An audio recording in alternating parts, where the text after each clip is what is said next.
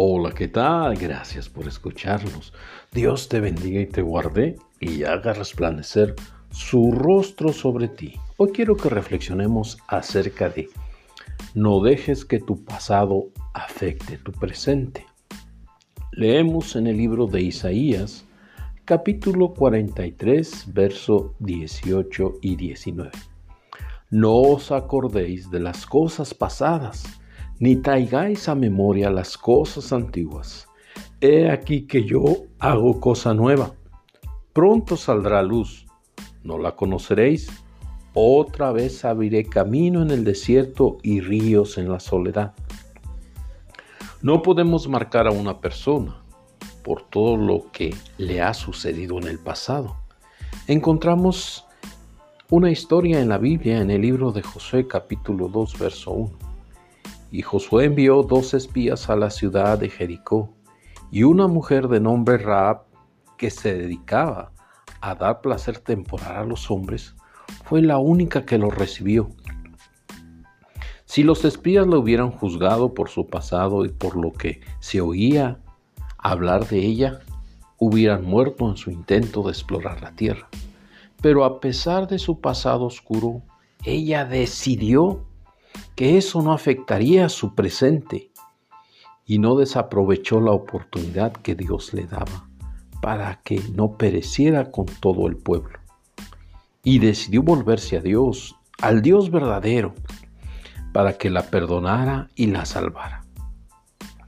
Cuando la ciudad de Jericó fue destruida, solo se salvó ella y toda su familia, y todos los demás perecieron. Hay cosas en el pasado que pueden estar afectando tu vida presente. Solo se las tienes que entregar a Dios y pedir a Jesús que te perdone.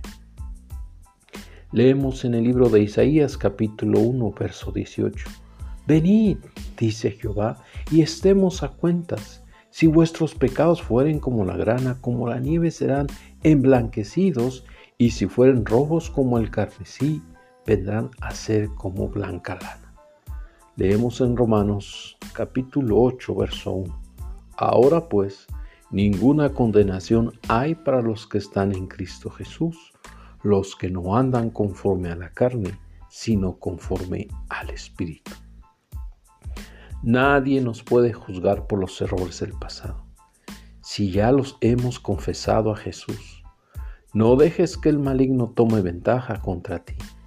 Rinde tu pasado a los pies de Jesús y deja que tu presente Él lo cambie. Oremos. Amado Dios, gracias te doy por tu grande amor por mí. Entrego todos los errores que cometí en el pasado para pedirte que los perdones y que nadie me juzgue por ellos en el nombre de Jesús. Decido vivir mi presente como una persona victoriosa, cambiada y redimida por tu sangre porque a partir de hoy soy una nueva criatura en Cristo Jesús. Amén y amén. Dios te bendiga, amado hermano. Nos vemos hasta la próxima.